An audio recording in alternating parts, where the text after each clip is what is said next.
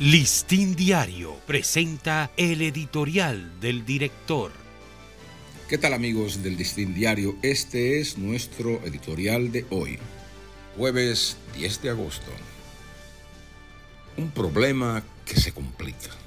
El embotellamiento del tránsito en la capital es un problema que se complica cada día más. Por esa razón, el gobierno lanzó hace dos años y siete meses un plan de construcción de 16 parqueos de uso público. Se le bautizó como Plan Nacional de Parqueos de Uso Público y la operación del fideicomiso Parqueate RD.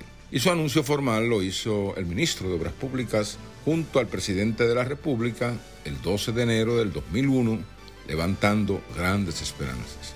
Habilitar más de 8.000 espacios para parqueos significa un gran aporte para evitar el doble estacionamiento en lugares prohibidos. Uno de esos espacios críticos es el del frente de la Procuraduría General de la República, el Congreso Nacional y la Suprema Corte de Justicia. El gran parqueo para más de 500 vehículos iniciado en el Centro de los Héroes en enero del 2022 está paralizado hace meses y los otros 14 que se anunciaron aún no se comienzan. De esas obras, solo se ha construido el parqueo de las Atarazanas, en la ciudad colonial que acoge a 196 vehículos. Estamos conscientes de que el taponamiento vehicular en la capital solo se soluciona con una combinación de políticas públicas que incluyen mayor colectivización del transporte, respeto a la ley, seguridad ciudadana y parqueos públicos. El gobierno se ha enfocado en atacar esas causales y está en el camino correcto.